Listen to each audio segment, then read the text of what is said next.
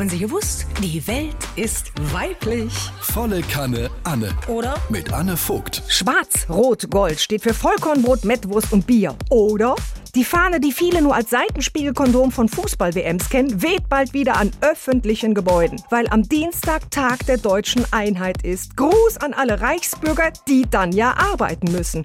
Cool für meine 14-jährige Nichte, die es mega findet, dass Bayern und der Rest von Deutschland wieder zusammen sein dürfen.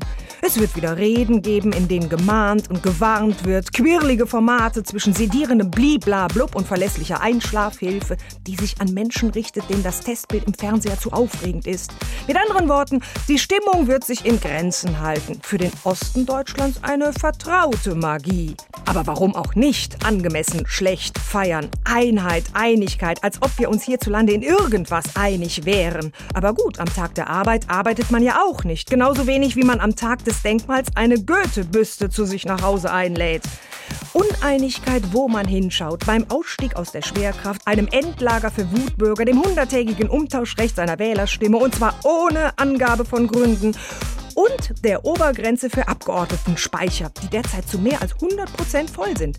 Ich mache da nicht mit. Der 3. Oktober ist und bleibt für mich der Tag, an dem der Beginn der Heizperiode gefeiert wird. Ich werde nicht bei kühlem Ostwind Wind of Change singen und in Wendejacke im Wohnzimmer sitzen. Nein, mich erwischt man am 3. Oktober beim Fummeln. Und zwar am Thermostat.